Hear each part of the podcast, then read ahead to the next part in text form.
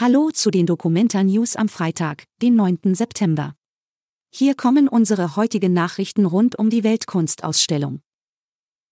Letztes Maidan-Wochenende beginnt. Am heutigen Freitag startet das dritte und letzte Maidan-Wochenende der Documenta 15. Dieses Mal findet das Fest vor allem in Bettenhausen statt in Zusammenarbeit mit dem Sandershaus und dem Zukunftsdorf 22.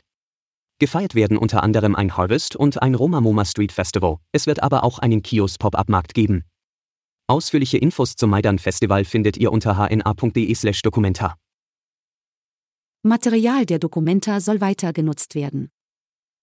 Eine Rampe aus Holz führt zu den Ausstellungsräumen in den ehemaligen Lagerhallen an der Hafenstraße 76. Das Werk ist in Kooperation mit dem Bund Deutscher Architekten entstanden. Eigentlich viel zu schade, um es wieder abzubauen. Genau das wird aber nach dem Ende der Kunstschau in gut zwei Wochen geschehen. Danach soll das Material allerdings weiter genutzt werden. Die Kasseler Initiative Solidarische Landwirtschaft bekommt das Holz und baut damit eine Scheune. Das ist ein typisches Beispiel für die Idee von Rohan Grupper, die Ausstellung nicht einfach nur abzubauen, sondern das Material zur Verfügung zu stellen. Suche nach der Identität findet sich in vielen Werken. Die eigene Identität kann mit den Mitteln der Kunst erforscht, geklärt oder stabilisiert werden.